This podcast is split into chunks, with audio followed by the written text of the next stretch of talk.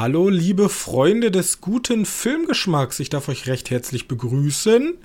Heute haben wir für euch den wahrscheinlich besten Animationsfilm dieses Jahres und er wird sich wahrscheinlich sogar einreihen in die Riege der besten Animationsfilme aller Zeiten.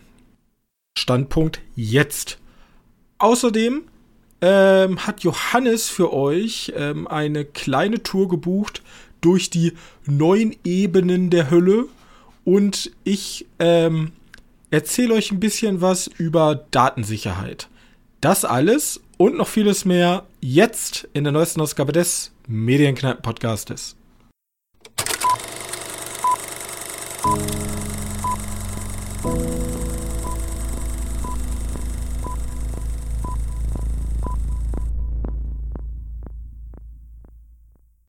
Hallo und herzlich willkommen zur Folge 179 unseres kleinen Film-Podcastes, Serien-Podcastes und wieder an meiner Seite mein sehr geschätzter Mitpodcaster Johannes. Hallo. So, ja, wir sind back in business. Letzte Woche ist ja in Anführungszeichen die Folge ausgefallen. Ich habe euch da ja mal in Eigenregie eine unter 10-minütige Folge über eine kleine Mini-Empfehlung gebracht. Die könnt ihr auch gerne nochmal nachholen, wenn ihr es nicht mitbekommen habt. Aber jetzt sind wir wieder da und wollen anfangen mit dem zweitlängsten amerikanischen Animationsfilm aller Zeiten. Der zweitlängste amerikanische Animationsfilm aller Zeiten? Ja, mit zwei Stunden und 20 Minuten.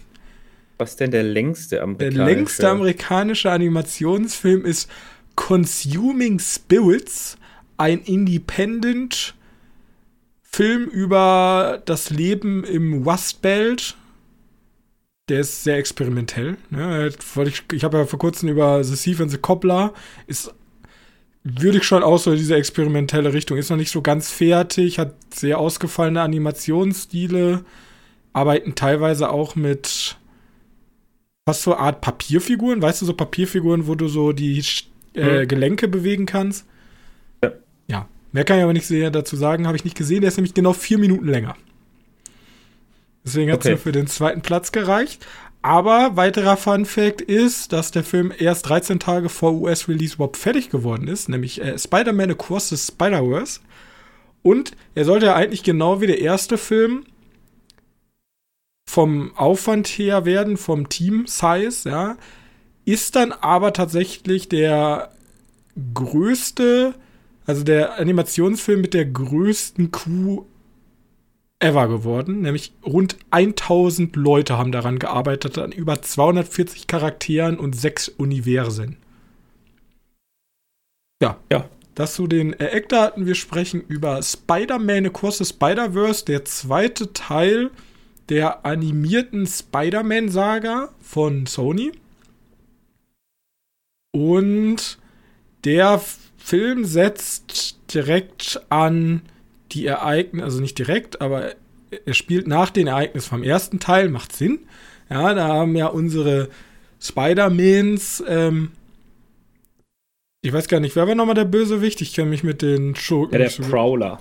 Also nicht unbedingt. Es gab ja so, ein, so eine Bunch of Schurken da. Der Prowler ist so der Anfang und dann geht es weiter mit. Boah, wie hieß der denn nochmal? Der ja, kam doch auch in der den Daredevil vor. Kingpin oder so. Ist das Kingpin? Ja. Ja, auf jeden Fall, da ging es ja darum, dass es eine Maschine war, die das Universum zerstört. Und den haben sie aufgehalten. Und jetzt gibt es aber eine, in Anführungszeichen, kleine Special Force an Spider-Mans, die ähm, sich zur Aufgabe gemacht haben, ähm, da es Risse jetzt im Universum gibt und ab und zu mal Schurken in Welten kommen, wo sie nicht rein sollten und es gibt immer mal Anomalien, um diese zu schließen und das Universum zusammenzuhalten. Ja. Und Miles Morales, unser Hauptprotagonist, der ist momentan ein bisschen, der weiß nicht so ganz, also der ist eigentlich super zufrieden mit seinem Spider-Man-Leben, aber irgendwie vermisst er auch ähm, Gwen Stacy, Ja, seine Angebetete, die ist ja jetzt irgendwo in einem anderen Universum unterwegs. Und Ja, auch. vor allem, weil er, weil er schlecht Ja. mit Leuten darüber kommunizieren kann, was der halt hat. Ne? Das ist ja auch noch so ein bisschen Coming of Age ist da ja auch mit drin. Und Ja, genau. Der hat ja, hat ja niemanden, mit dem er darüber sprechen kann, dass er halt einfach zum Spider-Man geworden ist. Weil alle, die aus dem ersten Teil sind ja zurück in ihre Universen. Und beziehungsweise sein Spider-Man ist, ist verstorben. ja, richtig. Sein Spider-Man ist äh, tot. Und das Problem, was jetzt da in dieser Welt existiert, da prallen jetzt so verschiedene Strömungen aufeinander, nämlich diese Spider-Garde, dieses Multiversum, wo die ganzen verschiedenen Spider-Mans leben. Wir hatten ja im ersten Teil auch schon diesen Schweine-Spider-Man, Anime, Mecha Spider-Man. Und jetzt hier der Film, der dreht halt natürlich komplett ab. Hier haben wir hunderte Charaktere, Cowboy Spider-Man, Wal Spider-Man, Dino Spider-Man, wir haben alle Arten von Spider-Man. Und da ist dann so der Weg, also hier geht es immer so um Bestimmung, um der Weg ist vorgeebnet, also es gibt Kanon-Events, die müssen immer passieren bei jedem Spider-Man. Und Miles Morales sagt halt, nee, bei mir nicht. Ich sag, äh, Onkel Ben muss nicht immer sterben. Und ähm, keine Ahnung, ne, so, so Sachen, die eigentlich in jeder standardmäßigen Spider-Man-Geschichte passieren. Ich kämpfe dagegen an, egal was ihr wollt. Und die anderen sagen, nein, darfst du nicht, dann geht das Universum kaputt. Aber er sagt, nee, ich mach das anders und ich mach das so, wie ich das will. Genau. Und ein, der böse Antagonist des Films ist, ich habe tatsächlich keine Ahnung, wie heißt der nochmal? Das ist dieser Zukunfts-Spider-Man, ich weiß auch nicht, der ist. Äh, Spot Boah. heißt er, glaube ich. Einfach nur. Ich glaube, er heißt Spot. Also Spot ist ein, ein Wissenschaftler, der, der in, in die Maschine geraten ist und Miguel jetzt, O'Hara. So hieß er. ja, und er ist in eine Maschine geraten und besteht jetzt eigentlich aus kleinen schwarzen Punkten an seinem Körper. Ach so. Sorry, ja, du bist beim, beim Antagonisten. Ich war bei, bei dem anderen Spider-Man, der auch irgendwo als Antagonist da funktioniert. Ja, genau. Aber ich war beim richtigen Antagonisten, der, der Bösewicht. Ja, und Mhm. der, der ist ein Wissenschaftler, der ist in eine Maschine geraten und der muss jetzt, äh, der kann Portale in andere Universen öffnen. Und sein Ziel ist es, weil ähm, Miles Morales sein Leben zerstört hat, ne? Bösewicht arg, ja, will er jetzt natürlich alles, was Miles Morales hat, auch zerstören. Ja, mehr will ich gar nicht von der Geschichte wegnehmen, weil Geschichte ist niedlich erzählt, ist vor allem auch ein bisschen mal erwachsener erzählt, finde ich, weil diese Liebschaft zwischen Gwen Stacy und Miles Morales ist jetzt nicht so straightforward. Der Ähm, geht ja auch nicht in der Welt. ja, genau, das ist alles ein bisschen, ein bisschen anders. Und ich Ja, ich weiß finde, nicht, ich finde den Comic of Age Charme ist da so was mir storytechnisch da komplett am meisten überzeugt. Also, weil die sind ja nicht erwachsen, die sind ja nicht, die haben ja immer noch das Problem, dass, dass der Eltern hat, die nichts von seiner geheimen Identität wissen. Also, ich mag den ganzen Comic of Age Charme am storytechnisch am liebsten daran. Also nicht mal unbedingt diese, diese Multiversen-Geschichte. Klar, die ist auch witzig. Aber ich fand, fand stärker ihr die ganze, die ganze Geschichte mit den, mit den Eltern. Die sind ja auch relativ fokussiert. Und Ja, das- also Helikoptereltern würde ich jetzt nicht sagen, schon in gewisser Weise. Es geht zum Beispiel darum, okay, darf er jetzt nein, äh, nein, nein, die sind nicht, die sind keine Helikopterjäger. Ich meine, die Story fokussiert die dann doch schon. Ganz schön. Ja, vor allem, die kriegen auch Raum dafür, dass man mal auch die Gefühle der Eltern mitbekommt. Und Genau. deren Intentionen versteht und wirklich sieht, dass die ihren Sohn lieben und das nur für ihn machen. Das kommt ziemlich gut rüber. Aber, das ist kein kritisches Aber, was den Film für mich so besonders macht, ist halt der Animationsstil und wie viel Liebe in die Animation geflossen ist. Also, Also, mal storytechnisch.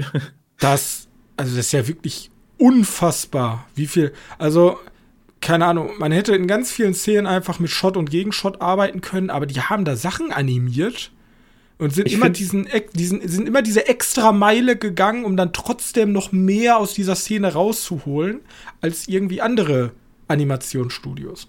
Ja. Ich finde vor allem, vor allem richtig geil, wir kommen ja in verschiedenen Welten rein. Und egal in welcher Welt du bist, du erkennst, in welcher Welt du bist. Einfach schon, schon am Zeichenstil. Ja. Wenn jetzt hier, kommt ja in diesen Mumbai, Mumbai, Manhattan, keine Ahnung, Universum. Und da ist halt alles extrem überladen, bunt und also in der Höhe, mehr oder weniger in der Höhe, weil mein Gott sah das aus. Äh, und dann hast du nee, daneben von mir aus die, die meiner Meinung nach am coolsten ausschauende Gegend, die von, von Ida Gwyn. Äh, diese, diese Welt, die irgendwann auch komplett verschwimmt, die so in wie nennen sich diese Farben? Hat so ein ganz grelles, ganz grelle Neonfarben, aber die verschwimmen, wenn du Gespräche, wenn die Gespräche für, vor allem hier das Gespräch relativ zum Schluss zwischen ihr und ihrem Vater.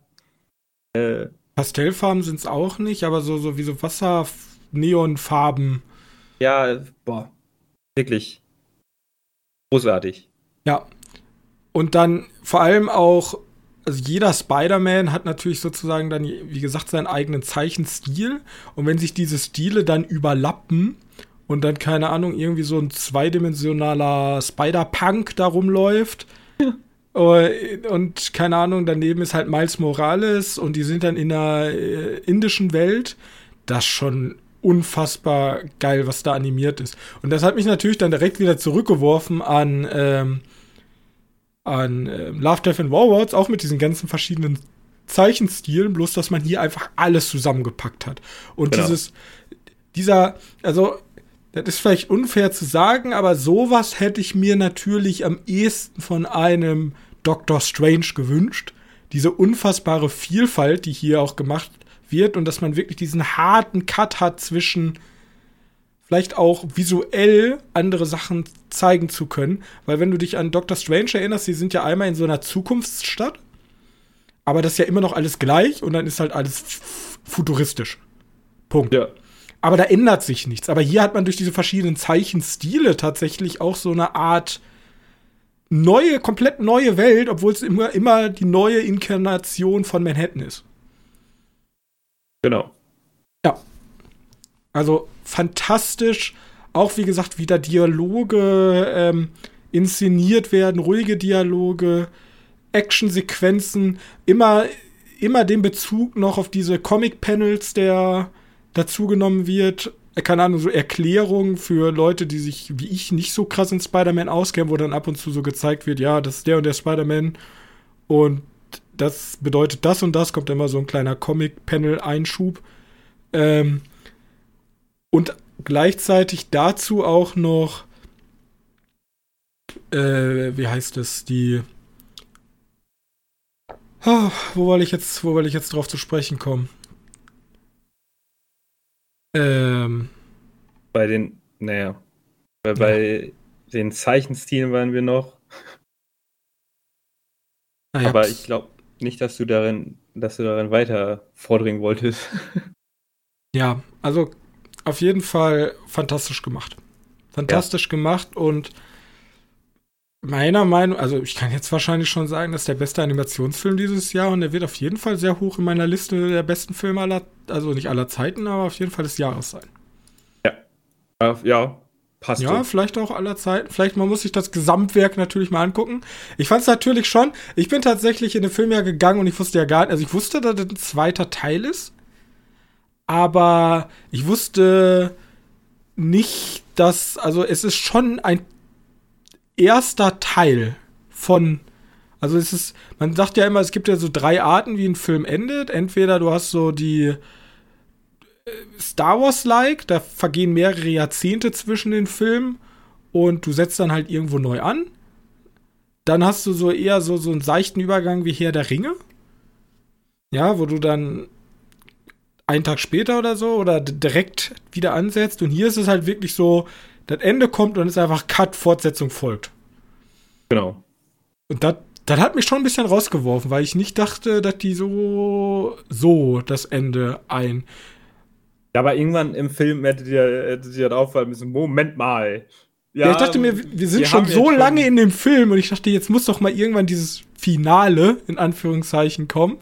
Aber es kommt halt nicht. Also das Finale, was man so typisch aus Filmen kennt.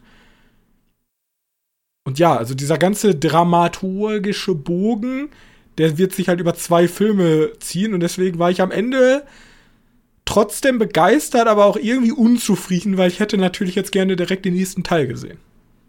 Ich hätte natürlich jetzt auch gerne gesehen, wie es ausgeht, aber ja. Die bittere ja. Pille schlucke ich gerne.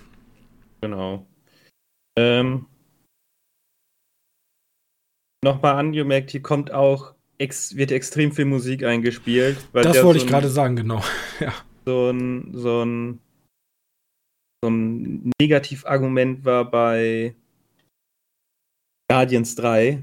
Aber hier, ich weiß nicht, ob hier mehr eingespielt wird oder weniger, es kommt auch nicht wirklich drauf an, weil hier ist gefühlt die ganze Hintergrundmusik halt irgendeine Hip-Hop-Rap-Musik. R&B. Und ich kann ja kurz sagen, ich höre momentan dieses Hummingbird von James Blake und diesen Metro Boomin, der den Soundtrack da fast komplett gemacht hat. Mhm. Äh, höre ich rauf und runter. So geil. Ja, ich finde es, die Musik hat es geschafft, unauffällig auffällig zu sein. Die, ja. die wummert im Hintergrund mit und gibt perfekt den gleichen Ton vor, ohne so, also Guardians of the Galaxy ist ja wirklich so ich weiß gar nicht, ich fange mit 80er Jahre Musik an, dann ist 90er Jahre und dann ist 2000er irgendwann. Und da nehmen die halt so, bam, 80er Jahre Top 30 Lieder und die ballern wir da rein in einem Fight. Kann auch cool sein. Ich sag nur Schreck 2, I Need a Hero. Ja, geile Szene. Kann man auch gut umsetzen, wenn der Song da gut zu passt. Bloß hier webt sich die ganze Musik perfekt rein in den Film. Und ich muss gerade am An also ganz am Anfang gibt es eine Szene, da kämpft Gwen Stacy gegen so einen komischen Da Vinci Vogelbösewicht. Ähm, und da ist auch, da ist so ein richtig äh, wummerner Black Sound hinten. Dahinter so ganz ruhig. Das irgendwie denkt man im ersten Moment passt eigentlich gar nicht dazu, weil man vom Hollywood-Kino jetzt irgendwas aufbrausendes, popmäßiges gewohnt ist. Aber diese ganze Atmosphäre, die dadurch erzeugt wird, ist einfach so anders und so frisch, dass einfach richtig gut gepasst hat. Dann wirken diese Szenen, wo du eine gewisse Dramatik hast, wenn die da nämlich dann die Musik weglassen, wirken auch nochmal so viel stärker. Also die lassen die Musik selten weg, dann hast du so einen anderen Sound. Ich weiß, wer sich vielleicht noch an diesen Prowler-Sound erinnert. Ganz zum Schluss eine Szene. Äh, ja, ich freue mich richtig auf den nächsten Teil. Hat den nämlich jetzt sehr gut. Ja, ich auch. Genau wie die Internet-Community. 96% bei Rotten Tomatoes und 95% ja. Audience, Audience Score. Da sollen wir mal die, die 4% sagen, was sie nicht, dir nicht gefallen hat. Ja, gibt's hier, gibt's hier einen Rotten, Rotten weiß nicht, ist das nicht eigentlich so, dass du bei Rotten Tomatoes kannst du doch nur Rotten machen und Fresh? So a movie that is 40 minutes or more longer than it should be constitutes a plus for the fans who will, I think, enjoy it im immensely and a big minus for me. Also er sagt zu viel Fanservice, hätte auch 40 Minuten kürzer sein können. Gut.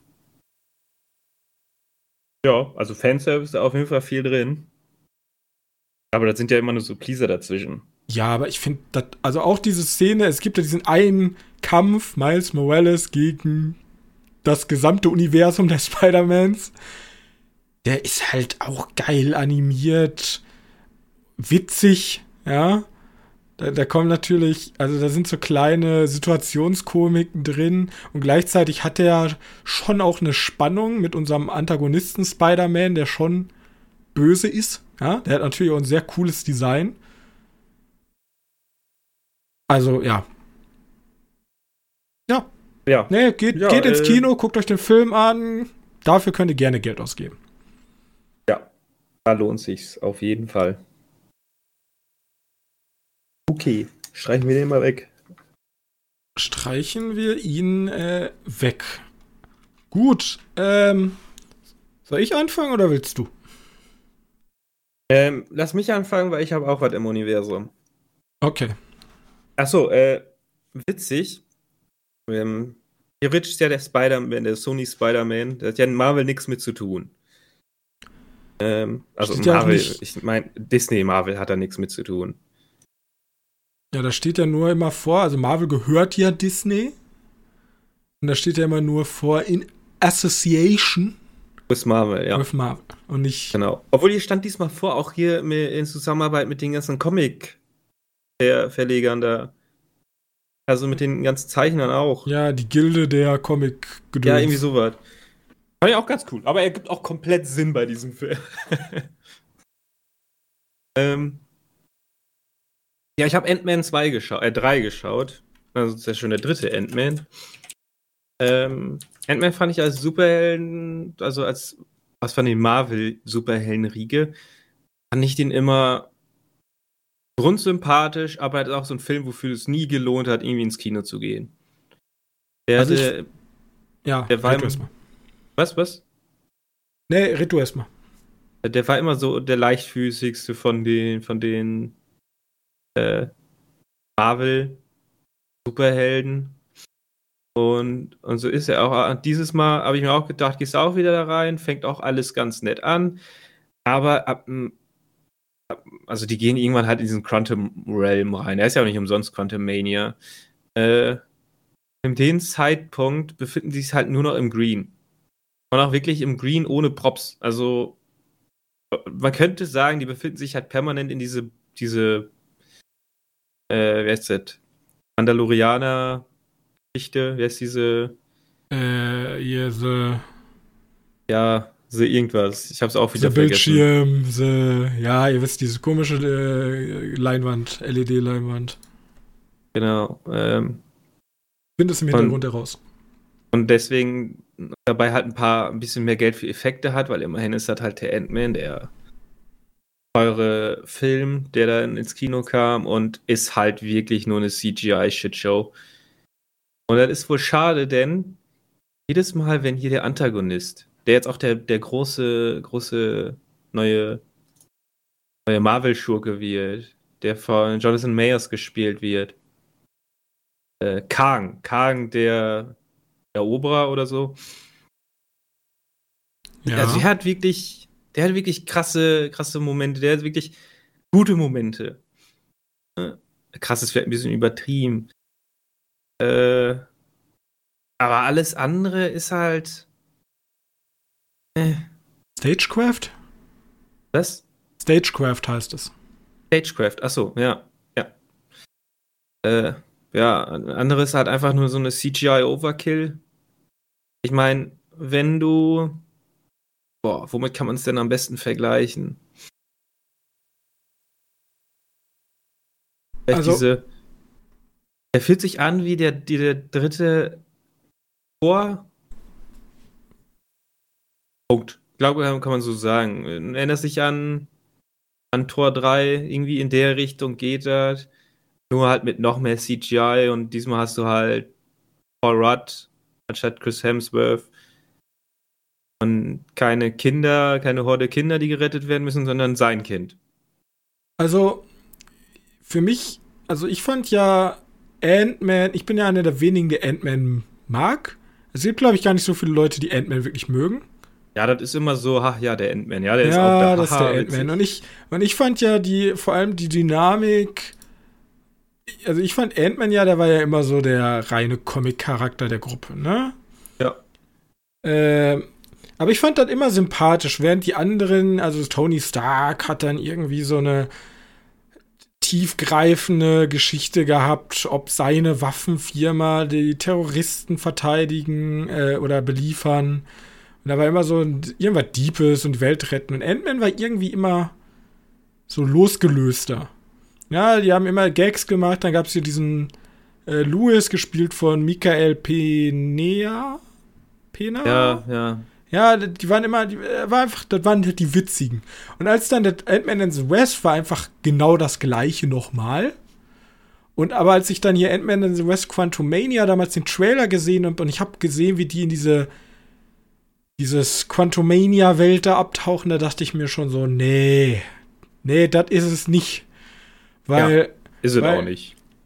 Vor allem, so reine CGI-Welten funktionieren meistens nicht und ein Zuschauer braucht, also ein Zuschauer braucht immer, meiner Meinung nach, so eine gewisse Bodenständigkeit zu dieser Welt. Wenn du ausgefallene Welten machst, muss selbst die ausgefallene Welt immer noch einen Bezug zur realen Welt besitzen. Also, keine Ahnung. Wenn jetzt Christopher Nolan mir einen krassen Planet zeigt, der nur aus Wasser besteht, dann ist halt ein Meerplanet. Okay, kann ich was mit anfangen. Oder wenn jetzt äh, äh, Adam Driver Dinos schnetzelt auf einem vermeintlich außerirdischen Planeten, dann ist das meistens ein Urwald. Können wir mal was mit anfangen. Aber ich habe die Welt gesehen und die bestand dann aus irgendwelchen gelb-rosa Wolken. Und fliegenden Felsen. Ja, genau. Ja. Und es gab ja auch das gleiche, was Disney mal mit dem, diesen Animationsfilm hatte. Ich weiß nicht, ob du dich noch an den erinnerst. Diesen. Wie hieß der? Ich komme noch nicht mal auf den der, Namen. Der, der jetzt auch gar nicht der, mal so alt ist, ne? Ja, der super hart gefloppt ist. Also so richtig hart gefloppt ja, ist. Diese Fassi ja. Ahnung, ja, Welt. Der war auch richtig, also er war richtig kreativ Ey. und hatte so super viele. Ohne Sachen. Scheiß, das ist eins zu eins die gleiche Welt. Ja, also ich dachte, so da kann man halt nichts mit anfangen. Und ich dachte mir so, ja, ich habe gar keinen Bezug zu der Quantenwelt, was auch immer. Also es gibt ja, es gab's nicht, diese Quantenwelt gab es ja auch schon mal, dass der da irgendwie reingefallen ist und ja, dann raus musste. Michelle ne? Pfeiffers Charakter kommt ja da raus. Ja. Die war ja irgendwie gefangen da drin und kam ja irgendwann zurück mit, weiß ich gar nicht, ich glaube mit dem zweiten. Und da ist ein riesen, riesen, also in Scheiß, ich habe mich lange nicht mehr so aufgeregt in den Film, weil Michelle Pfeiffer kommt halt aus der Welt und weiß, was das Sache ist, sagt aber niemandem was. Und dann sind die da drin und so, du musst mit uns reden und dann redet sie nicht und dann kommt trotzdem das Problem und im Moment, wo es dann fast zu spät ist, sagt es dann noch mal kurz und dann, ach so, deswegen. Wenn die einfach nur mal ihre Fresse aufgemacht hat. Die, die, die redet die ganze Zeit nicht. Irgendwie, du bist da, du guckst da eine Stunde 30 zu, während deine Hauptcharaktere halt rätseln, was ist denn das große Problem hier? Und Michelle Pfeiffer einfach weiß, ja, hier ist die größte Gefahr, die es für das Universum gibt mit Kang, den, den Eroberer, und sagt halt einfach nichts. Es ist so stupid. Ja, und wie gesagt, da sind wir wieder. Also irgendwie, also das Schlimme ist, ich kann dir noch nicht mal sagen, wer der Bösewicht aus dem ersten Teil war. Kein Plan, habe ich, hab ja, ich vergessen. Der kommt hier nochmal wieder und ich sag dir mal so, ähm, ich weiß nicht, ob du Modok kennst. Aber es ist nicht keiner Zerstörer, oder? Nee, nee, ich weiß nicht, ob du Modok kennst. Das ist ein, das ist ein Charakter, das ist ein Typ mit einem riesen Kopf, mit ganz kleinen Beinen und Armen. Und der fliegt in so einer fliegenden. Der sieht super dumm aus. Auch schon in den, in den Comics sieht der mega dumm aus. Okay. Ähm, hier kriegt er tatsächlich sein sein Erstauftritt im Marvel-Universum. Und das ist halt stringent irgendwie umgesetzt, woher das kommt. Äh, ich kann ja mal spoilern hier. Aber einfach schon, dass Modok vorkommt, ist ein Spoiler. Äh, der Typ aus dem ersten Teil, das war dieser komische, gelbe Wespen Ant-Man. Also er hat auch so einen Schrumpfanzug gehabt. Da war doch diese Szene mit den. Ah, ja, ja, ja, ja. Genau. Der wird ja besiegt, indem der ja, bis er ins Endliche geschrumpft wird. Ach so, und dann ist er da wieder. Genau, ah, okay, da schrumpft okay. der halt so, der schrumpft halt seltsam. Und in diesem Quantum Realm wird er halt aufgefangen und dann konnten die den retten, aber das Problem ist halt, seine Hände, sein Körper und so ist ganz klein geworden und der Kopf ist halt riesig geblieben. Und deswegen fliegt er jetzt so ein Ei rum, der komplett aus seinem Kopf besteht. Das sieht so stupid aus. Kannst ja mal Modok suchen. M-O-D-O-K. Okay. Weil jetzt erinnere ich mich wieder, im ersten Teil ist der Endkampf ja in diesem Kinderzimmer. Genau. Und das ist ja wieder sympathisch. So, das, ist so, das ist halt nicht Weltretten. Und jetzt ist ja aber hier irgendwie äh, äh, der Zerstörer in der Mikrowelt, der die ganze Welt wieder zerstören kann. Und denkst dir, ja, komm, okay. Ja, ja das, Weltretten. Halt, das ist halt der neue Oberschurke, ne? Ja, ganz ehrlich, wer, Kevin Feige, ganz ehrlich, Ant-Man den Oberschurken einführen? Nee, der wurde mit Logi eingeführt. Stimmt, die sind mit ja auch in Serie. dieser Welt, ne? Noch schlimmer, wenn du es so möchtest. Nicht mal mit einem Film. Ja, ich blick da auch schon gar nicht mehr durch. Wir haben ja auch, ähm, als wir bei Spider-Man waren, haben wir den Trailer für Miss Marvel. Nicht. Mhm. Oder war das Miss Marvel, der Trailer? Ja. Ähm, gesehen. Also Marvels, glaube ich, mit, einfach mit S dahinter. Weil da ist ja. Ist ja hier die Kleine, dann äh, Captain Marvel und ich eine, die ich nicht kenne. Und eine, die ich nicht kenne. Ich blicke halt noch nicht mal mehr durch. Und irgendwie wollen die mir ja sagen, ja, du musst aber schon Miss Marvel jetzt gesehen haben. Äh, die Serie. Ähm, und nee, also so langsam, also. Ja, mit den, mit den Serien hängen die so ein paar Leute halt super ab, ne? So langsam ist für mich so, äh, der Song, der am besten dazu passen würde, ist Fade Away. Also das Universum, das verschwindet gerade, nimmt mich nicht mit. Es ist schon lange auf dem Schiff, es winkt mir nur noch so vom Weitem zu und sagt so, wir ja, sind. Wirklich. Ja, also, keine Ahnung. Ja, gucken wir mal, wie Blade wird. Darauf habe ich ja noch wohl Bock. Blade ist auch das Einzige, was die mich noch irgendwie reizen können. Ich glaube, mit Guardians of the Galaxy 3 hatte ich einen schönen Abschluss jetzt.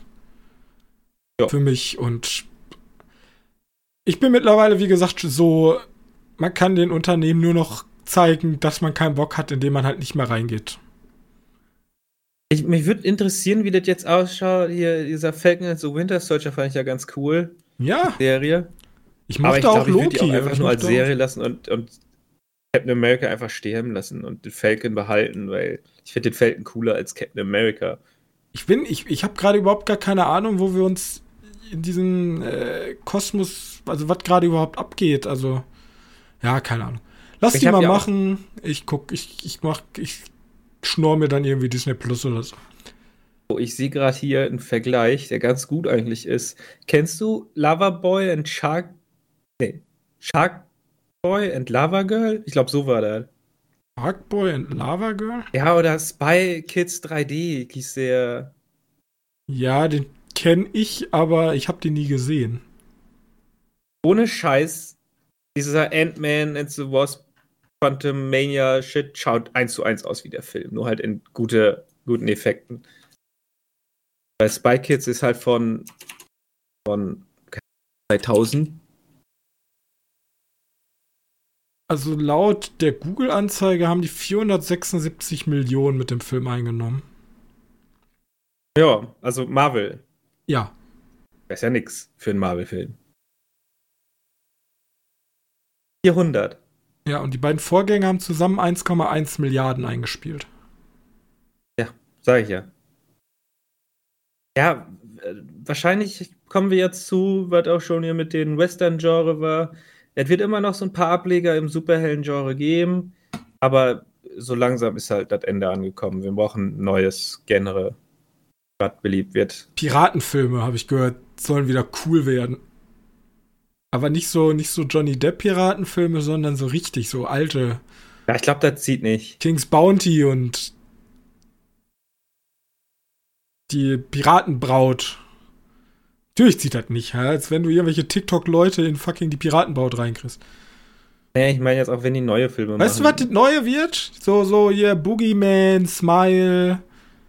Ich glaube, wenn, wenn hier, wie heißen sie, äh, Mann mit dem fliegenden Stuhl. Studio. Äh, Was mit dem fliegenden Stuhl? Ja, wir haben ja auch immer bei ihrem, ihrem Intro. Ähm, Blumhaus. Blumhaus. Blumhaus. Was mit äh, dem fliegenden Stuhl? Ja. Stimmt. Ja, ja, ich, ja. Ja, okay. ja, der fliegt doch, der ist so grün und dann fliegt immer so ein Stuhl und bla bla. Macht, macht einen Horror-Universe. Macht einen Horror-Universe, was perfekt auf 16, also was auf äh, so, der soll schon ab 16 sein, das ist Minimum aber der muss so zugeschnitten sein auf Generation TikTok. Also es muss irgendwie so, irgendwas mit Social Media muss das zu tun haben. Irgendwas mit Social Media. Und ähm, da muss mindestens eine richtig heftige Szene rein, dass alle sagen, boah, Junge, bei der Szene, sagen die dann auf TikTok, ja, da sind Leute kotzen aus dem Kino gegangen. Kannst du so ein bisschen ankündigen, wie Szene in, ich sag in dir, Evil Dead?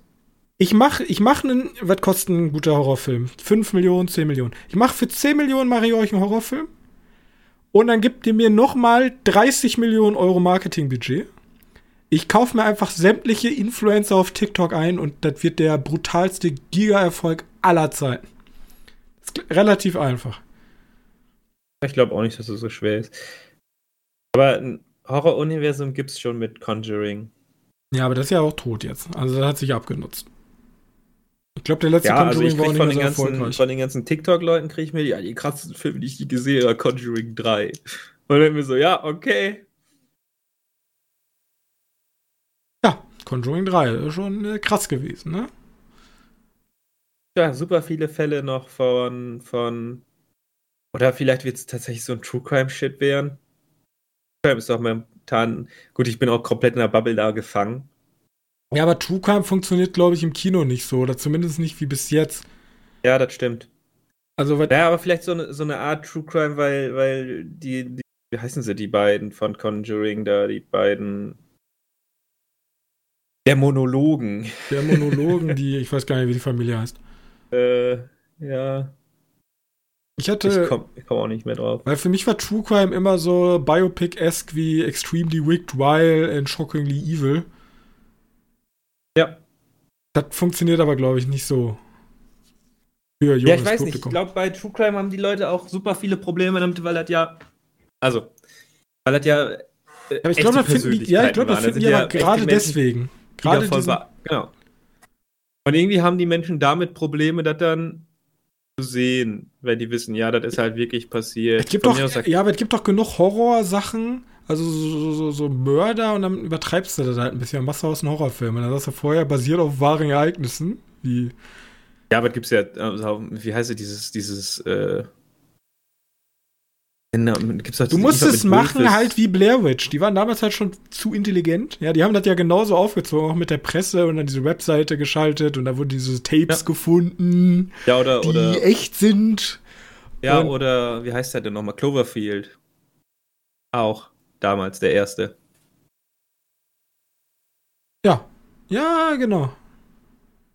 Ja, das ist dieses. Also dieses jetzt keine Werbung für Marketing. Footage. Ich hasse immer noch Found Footage, Guys. Ich finde Found Footage ist immer noch grässlich. Ja? Ja, aber da. Gibt da zu wenig halt gute viele- Found Footage Filme.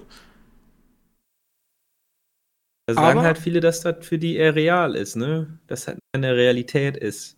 Weil es Kunden Aufnahmen sind oder so, keine Ahnung. Ja. Da frag mich da nicht, äh, keine Ahnung. Lass uns mal über einen Film sprechen, der über die Realität geht. Ein Biopic. Ähm, in, ist ein Film, wo Nicolas Cage mitspielt. Ich wusste gar nicht, dass er da mitspielt. Ja?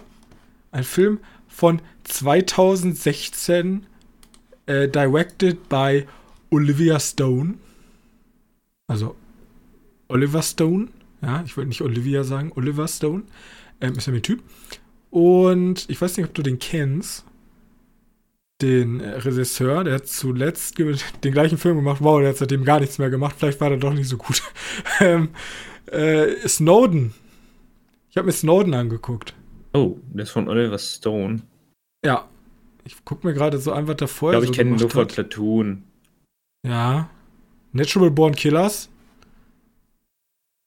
Kenn ich auch JFK. JFK gemacht, genau. Ähm, ja, dann hört's auch auf. Ja, ja, ja, den Rest da, da ich kenne ja auch nichts. Ähm, der hat äh, Snowden gemacht und ähm, ja, den habe ich mir angeguckt, weil der war einer dieser Filme, der, der war immer mal auf meiner Liste, den wollte ich mir mal immer angucken und dann war ich aber nie so in the mood, weißt du? Ich war nie so in the mood. Ich dachte mir so, ja, okay. Und dann kam ich, bin ich wieder drüber gestolpert und dann dachte ich so, ja, okay, jetzt gucke ich mir den mal an. Ne? Edward Snowden ist auch eine interessante Persönlichkeit. Ähm und wie der Film schon vermuten lässt, geht es um die Geschichte von Edward Snowden, der US-amerikanische Whistleblower. Der hat ja aufgedeckt, dass die NSA, CIA etc. weit über ihre Befugnisse Leute ausspioniert haben. weiß gar nicht, wann das war, 2013 so, NSE-Skandal, da ist herausgekommen, oh, wir überwachen heimlich die deutsche Regierung und die ganzen Menschen aus anderen Ländern und die eigenen Menschen.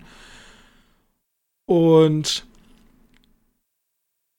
der Film war für mich eigentlich nur interessant, weil ich tatsächlich viel mitbekommen, also ich habe das ja damals auch mitbekommen, aber ich habe nie wirklich gecheckt, in welcher unfassbaren Dimension da Daten gesammelt wurden und ich, ich glaube, das haben, glaub, das haben viele nicht. Ja. Also, also ich ganz ehrlich, hat sich ja, hat sich ja, ja, da wurde sich ein bisschen drüber beschwert, aber dann war auch gut. Hast du einen kurzen ja, kleinen Shitstorm? Ja, ein blödes Amerika. Hört mal auf. Ja, okay, reicht. Ja, genau. Und ich glaube, der Film ist schon eine relativ gute, so ein Mahnmal da dran, dass, dass wir nicht vergessen sollten, was die USA da gesammelt ähm, haben. Ja, oder vielleicht immer noch sammeln, ne? Oder immer noch, auf jeden Fall werden die noch sammeln. So.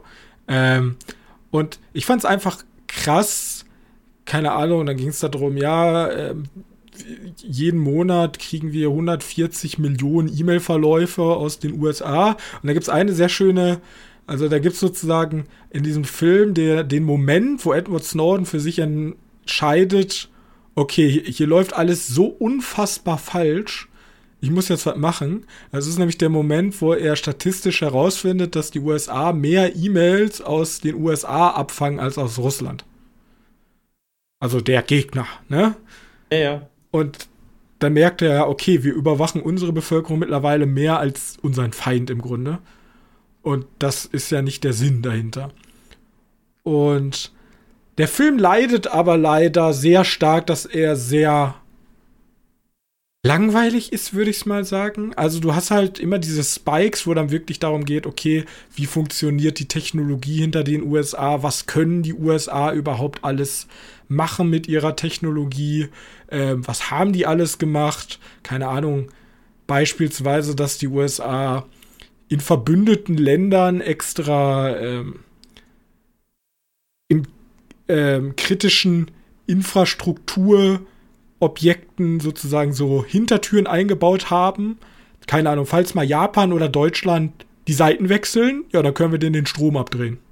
Weil wir in jedem Atomkraftwerk sozusagen ein Schlupfloch haben, dass wir es von außen manipulieren können. Und das ist ja nicht so der Sinn von Verbündeten, dass man den Verbündeten ausspioniert und lahmlegen kann im Fall. Genau, und solche Sachen, die sind dann immer spannend, ja, bloß die eigentliche Geschichte hinter Edward Snowden ist halt sehr langweilig. Du hast einmal seine Liebesgeschichte mit seiner Freundin und seine Freundin ist eher linksgerichtet und er ist natürlich sehr patriotisch am Anfang und sagt, nee, das ist schon alles richtig so, ne?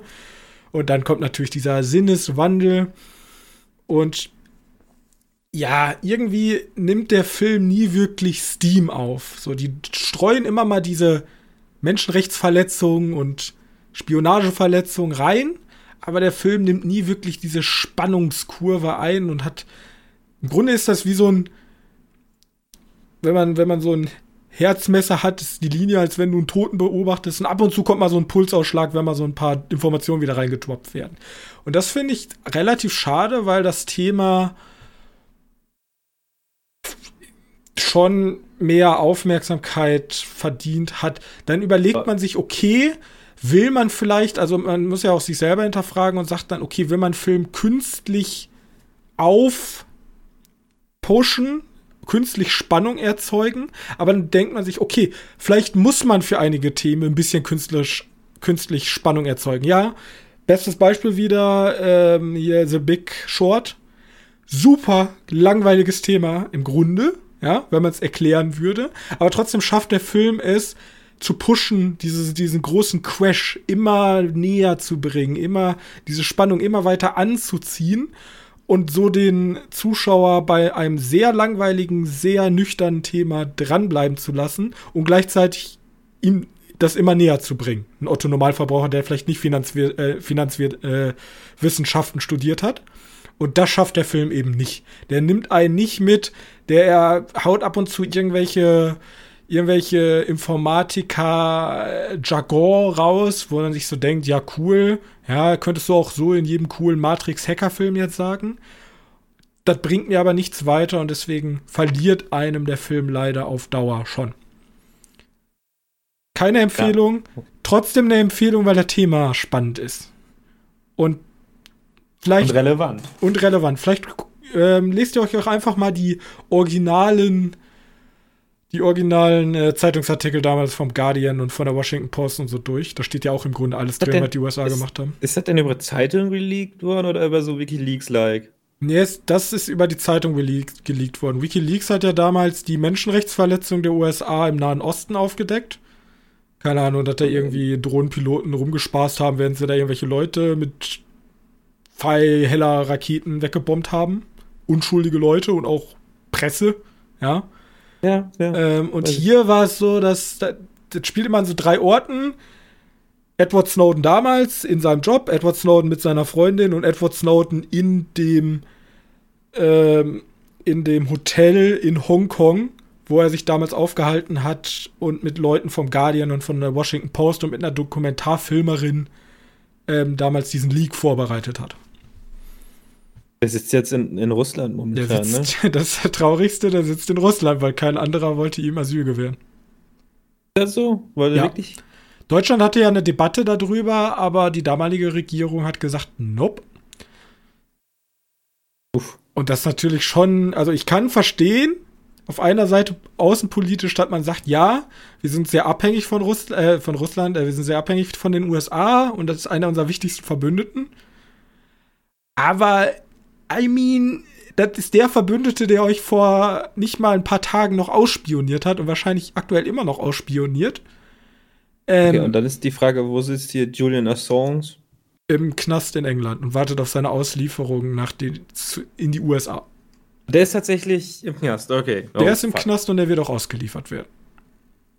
Gibt es da eine Kontroverse eigentlich um den, weil ich kenne mich mit denen halt überhaupt nicht aus. Ja, also was heißt Kontroverse? Ob er, ein kontroverser, ob er eine kontroverse Person ist? Ja, sowohl als auch. Also es gibt eine riesige Kontroverse, dass sie ihn ausliefern, weil für viele ist er so einer der wenigen neben Edward Snowden, die halt gesagt haben, wir veröffentlichen das ja. über unsere Webseite. Ja. Aber ja, Ukraine-Krieg ist momentan nicht wichtiger, aber nimmt halt mehr. Ja, auch mehr, nimmt halt mehr. mehr sagen wir mal so, polittechnisch sehr wichtiger. Weil momentan da mehr Leute drauf Ich sagte, gucken. wir werden wahrscheinlich noch einmal von ihm hören, wenn er in die USA geht. Also ausgeliefert ja. wird. Und dann wird man wahrscheinlich nie wieder was von ihm hören. Was ist, was ist denn der dann? Ist er irgendwie Staatsfeind oder was ist das?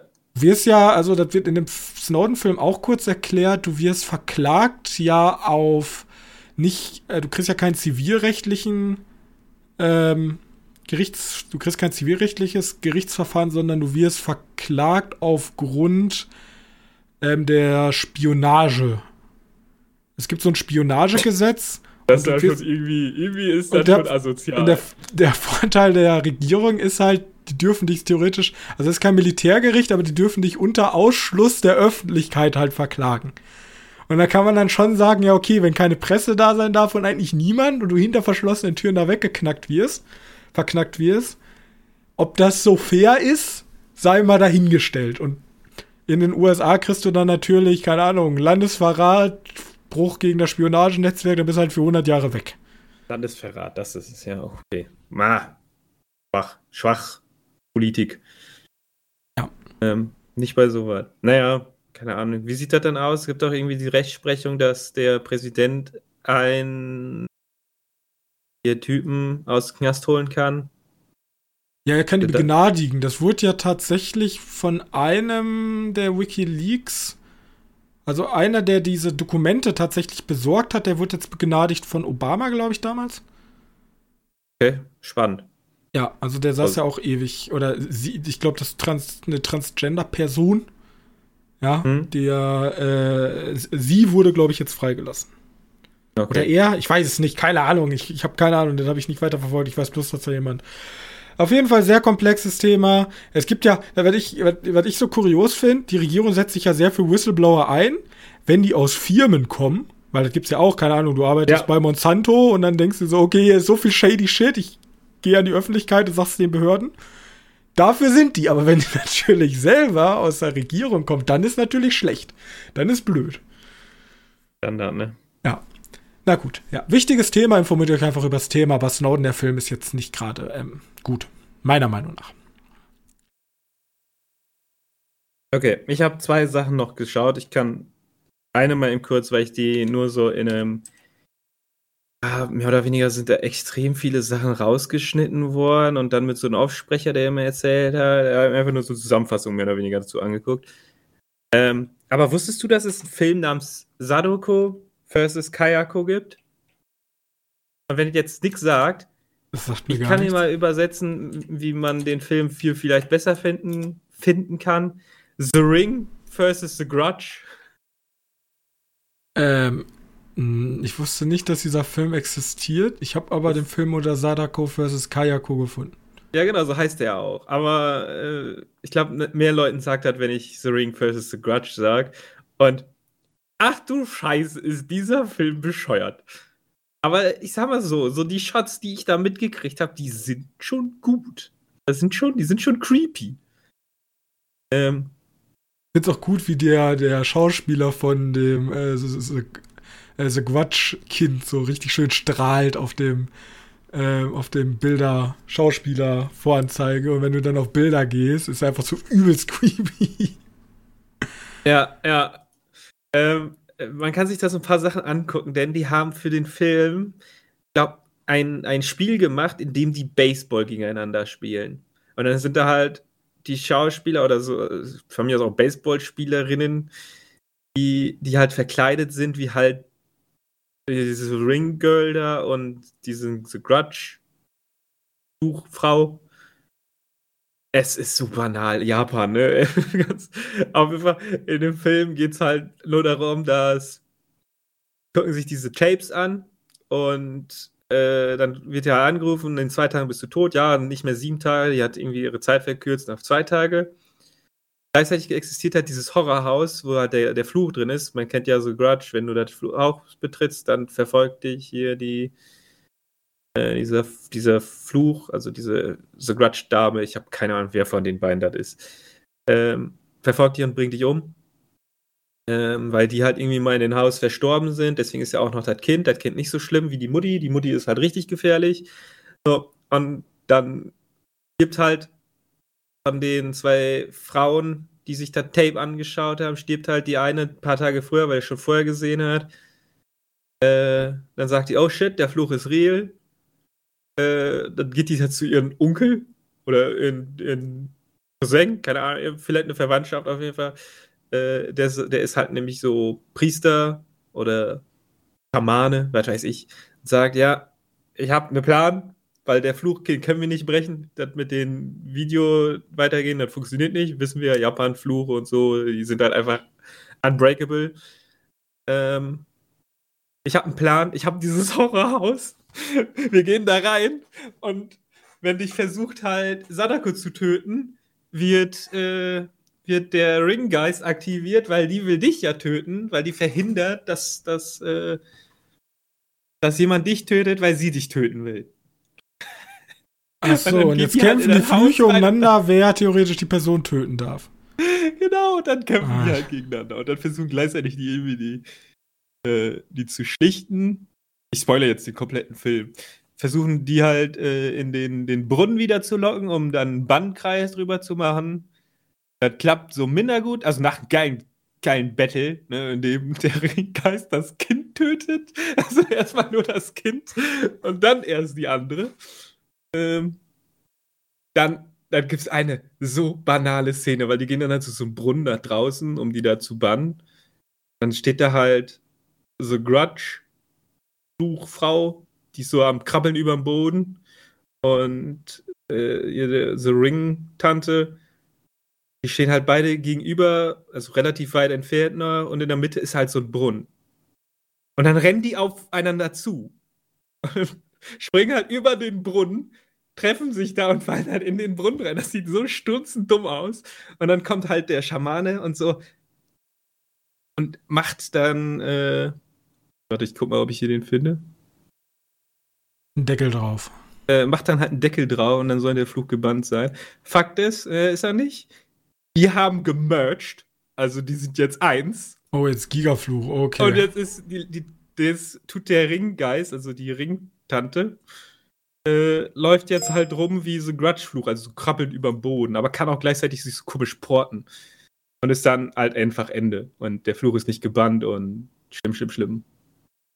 Und es gibt dann ein neues Video und in dem neuen Video kommt die nicht mehr einfach auf die Kamera zu, sondern die krabbelt so über dem Boden. Okay, also du hast die japanischen Trash angeguckt. Weiß nicht, ob der Trash war, der war viel zu gut gemacht dafür. Oh, es gibt, es gibt eine, eine Szene, da gibt äh, eine verfluchte Frau einen anderen, also den Lehrer, der, der ist, ja, das ist auch so ein Lehrer, der, der geht da, der macht halt hier, ihr müsst halt Video kopieren. Ähm, verfluchte Frau gibt den Typen eine Kopfnuss. Und dann ist das Gesicht so komplett verzogen. Also kennst okay. du, wenn du so richtig schlechte Effekte hast? Und so mhm. schaut das halt aus. Also eine Szene, wo du denkst, what the fuck? Ja. Ganz, ganz toll. Also im Gegensatz zu, zu Snowden habe ich Quality Content gesehen. Ja, ich merke ähm, schon. Ja, äh, banaler Film. Wenn man Lust drauf hat. Gut, also ihr könnt euch angucken, Sadako vs. Kayako. Genau. Hast du noch was? Sonst habe ich nämlich noch was. Kleinigkeit. Ich könnte den, ich könnte den Podcast jetzt beenden mit einem mit einem Zirkelschluss. Also ich habe hier. Achso, dann, dann lass mich erst machen, weil damit du einen Zirkelschluss vernünftig äh, vernünftig beendest. Ich habe nämlich noch was mehr oder weniger, zumindest wenn man es als erstes, erstes erzählt, ein bisschen intelligenter klingt. Du kennst Dantes Inferno? Ja. Okay. Also es sind diese Höllenkreise und so. Mhm. EA hat sich irgendwann mal gedacht, lass mal ein Game daraus machen so ein Kratos, wie heißt das, God of War-like Schnetzler, in dem unser Protagonist Dante äh, seine Frau befreien möchte, die vom Teufel in den letzten Ring der Hölle geschleppt ist. Dafür musste er aber als lebende Figur einmal durch alle Ringe runter. Nochmal ähm, eben ganz kurz, ja, Dantes Inferno ist ein, äh, eine, ne, ne Komödie, ne? Also. Ja, Komödie, ja, ich weiß, die wird bezeichnet als göttliche Komödie, ist, ist aber. Ein, ist ein Gedicht, glaube ich. Ich glaube, es ist ein Gedicht. Ich weiß gar nicht, von wem das Dantes äh, Inferno gezeichnet wurde. Dante. Ja, wurde auch von Dante gezeichnet. Ja, tatsächlich. Echt, ganz schön eingebildeter Dude, sein eigenes Ding da wieder als abzumalen. Ja. ja, okay. Auf jeden Fall geht es in diesem Film. Und der ist gar nicht mal so, also gar nicht mal so interessant. Das ist ein Animationsfilm. Basierend halt auf dieses Computerspiel und nicht auf Dantes Inferno, aber es geht halt tatsächlich einfach, er geht um in diese die Kreise, wir sind neu, also sind irgendwie neun, neun Kreise der Höllenkreise, geht er runter, um seine Frau zu retten, weil die gesagt hat, ey, der kommt von den Kreuzungen zurück und der hat mit keiner anderen Frau geschlafen. Hatte mit dem Teufel gewettet, keine Ahnung wofür. Fakt ist, haha, der hat, der hat doch mit den, mit den, bei, bei dem Istanbul Raid Natürlich hat er da Ketzer vergewaltigt, weil er ist ja ein guter Christ. Ähm, der Teufel sagt sich, aha, guck mal hier, dein Mann war ein Arsch, ich nehme mich jetzt mit in die Hölle. Ähm, als reine Seele. Und dann sagt er so, nein, das darfst du nicht. Ich bin von der katholischen Kirche freigesprochen worden. Ähm, denn ich habe ja beim Kreuzzug mitgemacht. Und dann geht er halt los. Äh, sich einmal durch die Höllenkreise schnetzeln, um dann ah, ein paar natürlich. Leute wieder zu finden. Und das Coole an diesem Film ist, er ist komplett dumm, die Synchronisation ist furchtbar. Aber der wechselt aber der, alle drei ist Kreise. Ein Film auf Basis des Videospiels von EA. Ja, genau. Okay. Aber der Film oder der wechselt im Laufe den Animationsstil und das Aussehen der Charaktere. Es gibt ja äh, Virgil, Virgil, also das auch in der, in der göttlichen Komödie der Begleiter, der bereits tot ist, weil der Schreiber oder der Protagonist, ich weiß nicht, ob es tatsächlich auch Dante sich selbst da geschrieben hat, mit Respekt dann, ähm, der ist halt nicht tot und demnach darf der nicht komplett da durchreisen. Und deswegen hat er einen Begleiter, der ist so ein Gelehrter, das ist dieser Virgil, der kommt dann auch immer vor und der ändert immer wieder sein Aussehen, genau wie Dante und genau wie der Teufel genau wie alle Charaktere ihren Aussehen verändern, je nachdem, welcher Zeichenstil gerade drin ist. Dann ist der mal so halbnackt, ne, komplett lange Haare, relativ schmächtig und hält halt so eine riesen Sense. Schnitt, er geht einen Kreis weiter nach unten und du wirklich jetzt nickig einfach nur ein Geschnetzel und dann ist der nächste Kreis. Und dann sieht er auf einmal so eine Riesenkante, drei Meter hoch, fünf Meter breit, hat eine komplette Rüstung und trägt so eine Mega-Axt. Warte, das ist ein Animationsfilm? Das ist ein Animationsfilm, ja. Okay. Der ist von Mark Hamill gesprochen? Äh, ich habe die deutsche Synchro mir angehört, okay. deswegen war es so furchtbar wahrscheinlich. Weil Aber Alighiero wird von Mark Hamill gesprochen. Äh, ist das die Hauptrolle? Ich dachte, Dante ist die Hauptrolle. Dante wird von Gray de Lisley gesprochen. Ja, okay. Ja, und auf jeden Fall geht er da so ein bisschen die, diese, diese Quellenkreise runter. Ich finde das sowieso eigentlich super interessant, weil mir kenne die göttliche Komödie Ich weiß nur, dass die da durchgehen und sagen, hey, hey ganz viele Höllenkreise und dann kommt hier diese sieben Todsünden als Material ja, die, die, die, ich glaube, die neuen, die neuen Höllenkreise symbolisieren, äh, ich, ich habe mal, ich habe mal ein Buch darüber gelesen. Die symbolisieren ja auch so verschiedene Sachen. Ich habe jetzt gerade mal schnell mal geguckt. Ja, die sind so Limbo, Greed. Lust, Gluttony, Greed, Genau, das sind, das sind die Todsünden, aber die gehen auch noch weiter. Die fangen ja mit Limbo an, das ist ja keine Todsünde. Nee. Limbo is where those who never knew Quist exist. Ja, das sind einfach die Leute, die einfach äh, in die Hölle kommen, aber gar nicht wussten, dass es ja die katholische Kirche gibt. Die müssen dann da oben bleiben. Ja, asozial, ne? Blöd gelaufen. Apropos katholische Kirche. Zum Beispiel Kirche. Julius Caesar ist da. Da trifft er Julius Caesar. Oder Homer. Oder Aristoteles. Oder Sokrates. Ja, stimmt. Die, ja, das haben die auch angesprochen. Ja, und genau. Und er, er wandert dann halt von Ebene zu Ebene und trifft immer ganz viele Leute. Ja, okay. Und bei dem ist das halt so, er schnetzt sich halt durch alle durch. Okay. Dann ist da irgendwie der Cerberus, der die Toten in Gluttony oder so einteilt. Also, was ist Gluttony nochmal? Das ist Völlerei, ne? Äh, äh, und den bringt er dann oben. Okay. es ist so banal. Was aber auch noch festgestellt habe: Kirche. Ähm, kennst du, und ich spreche es jetzt hundertprozentig falsch aus, Perissel Fassini, das ist sozusagen ein Gebäude vom Vatikan. Ähm, ihm wird P-R-I-C-L-E und F-A-Z-Z-I-N-I. Nein. Ähm, also vielleicht, ich habe immerhin äh, genug. Ja, das ist auch kein wirkliches Gebäude, sondern ein, ein Kunstwerk, eine Skulptur von, der, vom, vom Vatikan halt in Auftrag gegeben. Und er ist, glaube ich, The Resurrection oder so, also die Auferstehung.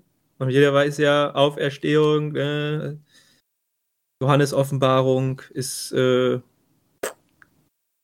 ist gerade ein richtiges Fantasy-Werk, ne? Also, kompletter Blödsinn.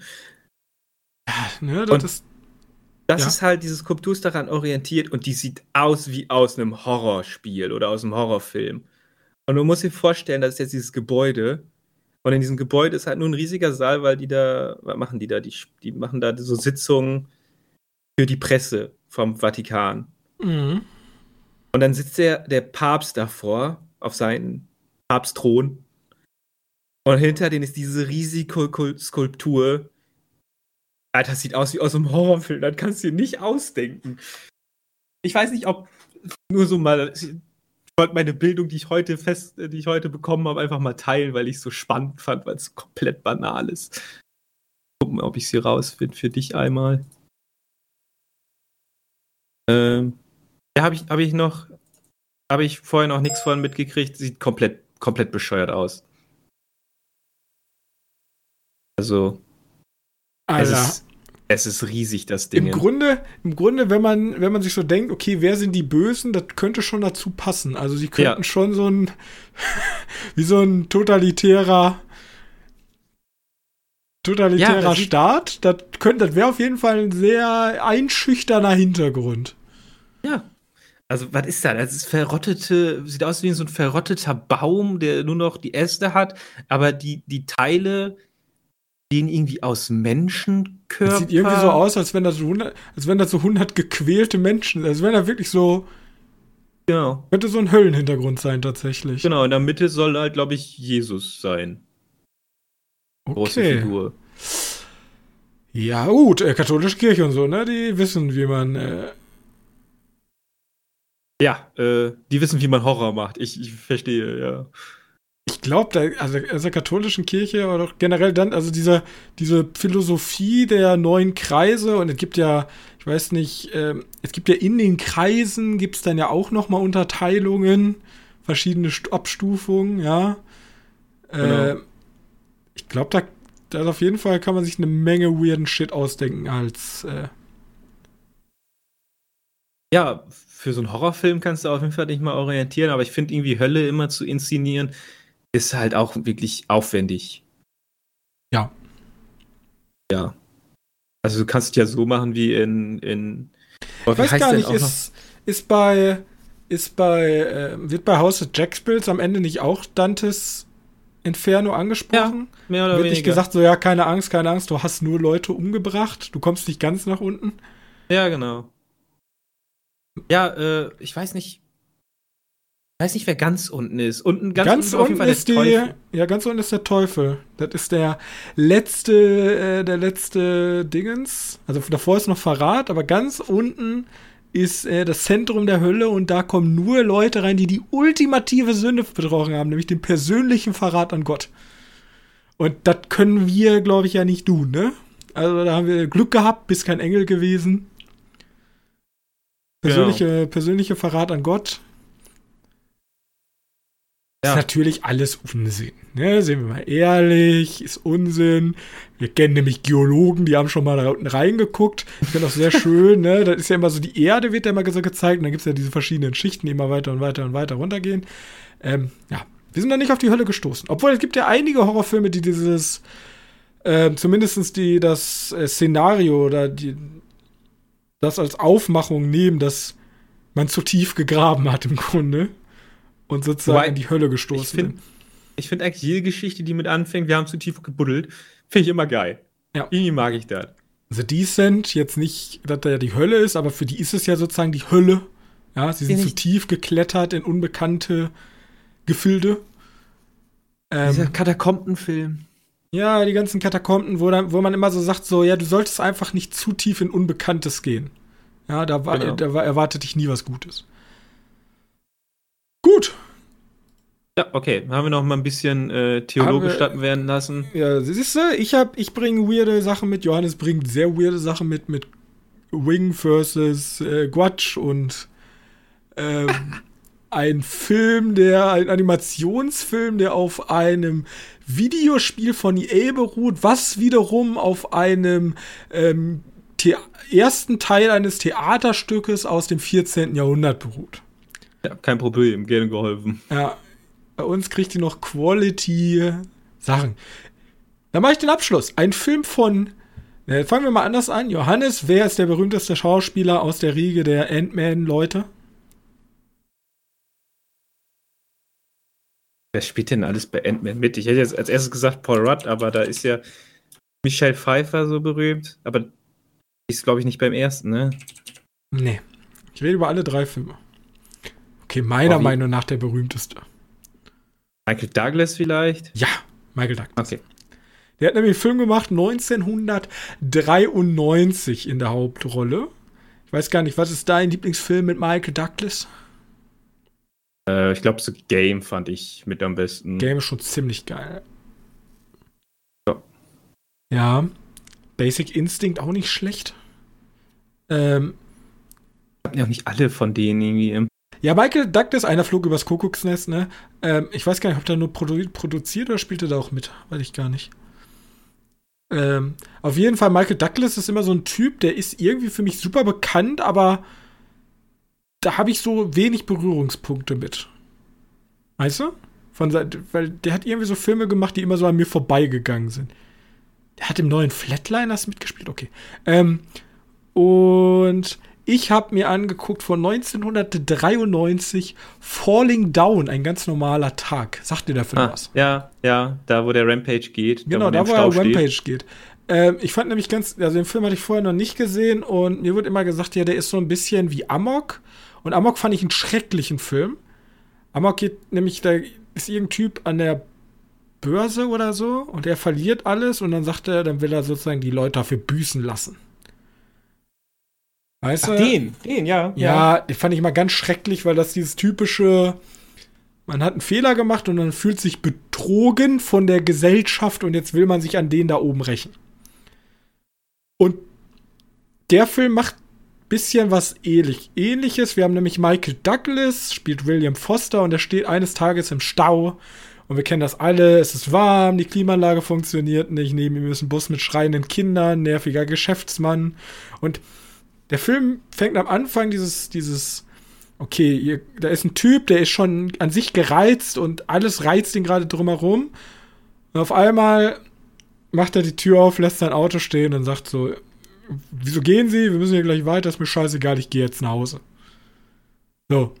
Und so setzt so dieses Grundszenario ähm, von einem Typen, dem alles zu viel ist. Und gleichzeitig haben wir noch ähm, Nick, der ist ähm, Polizist, ist kurz vorm Ruhestand und der ist Polizeibeamter. Und Michael Douglas, also spielt die Hauptrolle, der verstrickt sich dann in seinem, er geht dann halt Rampage und verstrickt sich dann halt immer weiter. Er ist dann, er will eigentlich nur telefonieren, geht in den Laden, will Geld wechseln. Geld darf er nicht wechseln, ja.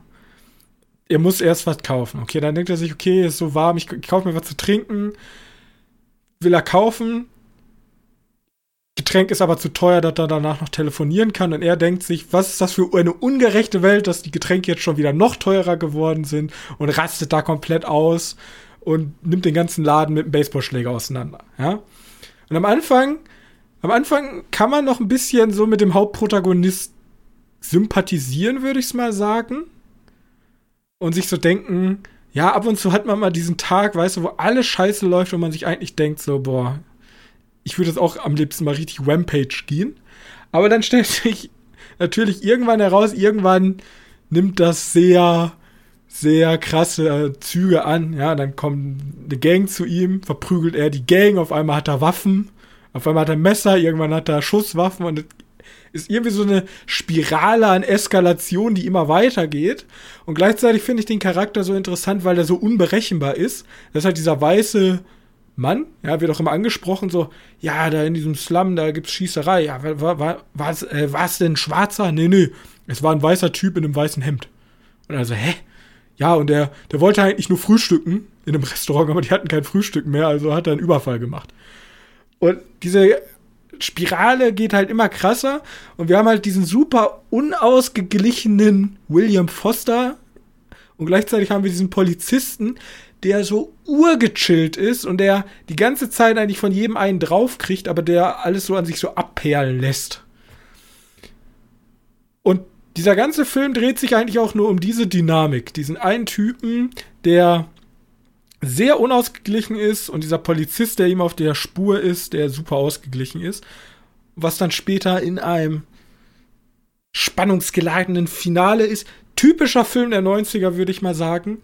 Aber im Grunde ist es so eine Art, nicht Charakterstudie, aber so zwei komplett komische Charaktere, die aufeinandertreffen und dieser, diesen Weg, den man einmal eingeschlagen hat und den man normalerweise als ausgeglichener, intelligenter Mensch mal sagt, so, okay, was mache ich hier gerade eigentlich? Ich muss mal einen Gang zurückschalten. Nee, der geht Ab diesen dem Zeitpunkt, wo der den Laden auseinander nimmt, kannst du schon mal überlegen. ja, genau. Ab da hat er eine Grenze überschritten, ab da geht er auch immer weiter. Und diese Grenze, also dies, man weiß im Grunde, worauf der Filmschluss endet. Also dieses Ende sieht man schon kommen. Man sieht im Grunde die Titanic auf den Eisberg zusteuern. Und das macht der Film halt so unfassbar toll. Und deswegen, wer zufällig Amazon Prime abonniert hat, äh, kann mal reingucken bei Falling Down. Ein ganz normaler Tag. Auch schöner deutscher Nachtitel. Oder bei Dantes Inferno. Dafür brauchst du nicht mal Amazon Prime, den kannst du auch einfach schauen über, Ach, über diesen kostenlosen mit über Freebie. Aber ich kann Ah. dir sagen, ich wollte dich ja mal ausprobieren. Alter, ohne Scheiß. Alle 15 Minuten kommt da mal so eine dumme Werbeblock reingedrückt. Schon nervig. Naja. Also alle 15 Minuten ist es nicht, aber. Also ja, aber keine Ahnung, wenn ich schon mein, für Amazon mein Prime. Profi-Tipp. Das spoilerst du dich vielleicht ein bisschen mit, aber du fängst an, spulst eine halbe Stunde vor, dann kriegst du eine, spulst noch eine halbe Stunde vor, kriegst du eine, spulst noch eine halbe Stunde vor, kriegst du Dann eine. ist werbefrei. Und dann gehst du komplett zurück und guckst den komplett. Ja, okay. Ja, weil das ist der gleiche Trick, wie ich damals YouTube gucken gucken. musste. Das ist aber dumm. Einmal bis nachher ganz hinten spulen, dann hast du die ganzen Werbung drin, dann wieder nach vorne spulen und erstmal buffern lassen. Ja. Ja, du musst diese, du musst, ich glaube, du musst ihn aber in Taktung gucken, Ah, okay. weil sonst macht er das nicht. Ich glaube, so wird das funktionieren. Also, weil ich hab, ich bin bei dem Film erst einmal eingepennt. Da muss ich den nochmal nachgucken, weil der Film ist aber durchgelaufen. Also wurdest du unterschwellig von Werbung beeinflusst. In deinen Träumen kam dann Beim irgendwie Traum, eine Werbung genau. für äh, Schwämme oder wenn so. du wüsstest, wovon ich geträumt habe. Naja. Diese Erkenntnisse dann in einem anderen Traumpodcast von uns. Ja. Wir bedanken uns erstmal herzlich, dass ihr bis hier dran geblieben seid in unserem äh, Filmpodcast. Und ich weiß gar nicht, nächste Woche steht da ein Film an. Ich glaube, hier, wie hieß er? Der. Äh, also nicht, nicht Indiana Jones. Irgend, irgendein großer Film steht nächste Woche an. den Und Indiana Jones lief schon, ne? ja, aber nicht bei In uns. Cannes. Er ist Flash. Flash? Ja, der Flash startet am Donnerstag. Ach, Flash. Flash. Das Splash. Was? Nee, Flash. Ein Goldfisch. so, was? Nein, nein. Okay. Ja, Flash, da habe ich Bock drauf. Ja, Flash, da habe ich, hab ich auch Bock drauf. Den gucken wir nächste Woche. Gibt's nächste Woche von uns da unsere Einschätzung. Ich habe auch noch einen anderen Film gesehen, den behalte ich aber mal für nächste Woche auf. Äh, ist ja nie schlecht, mal einen Film im Köcher zu haben. Der ist eh nicht sofort besprechungswürdig. Obwohl eigentlich schon, aber äh, er ist alt. Ja, das reicht auch, wenn ich ihn nächste Woche beschreibe. Gut, dann äh, danke für eure Aufmerksamkeit. Schaut bei uns auf der Webseite vorbei, www.medienkneipe.de. Da habt ihr unser komplettes Archiv und könnt gerne unter der aktuellen Folge einen Kommentar hinterlassen. Und wenn ihr uns wirklich einen Gefallen tun wollt, dann hinterlasst doch gerne irgendwo eine Bewertung. Ihr könnt bei Spotify könnt ihr eine Sternebewertung geben. Ihr könnt bei ähm, Podcast Addict zum Beispiel könnt ihr sogar jedem Folge einen Daumen hoch und runter geben. Ich habe keine Ahnung, was das macht. Gebt einfach mal einen Daumen nach oben. Ja, das ist ein Klick für euch, wenn ihr zufällig Podcast Addict benutzt. Gut. Danke, dass wir drüber gesprochen haben, Johannes. Wir sehen uns nächste Woche wieder. Bis dahin. Tschüssi. Ciao.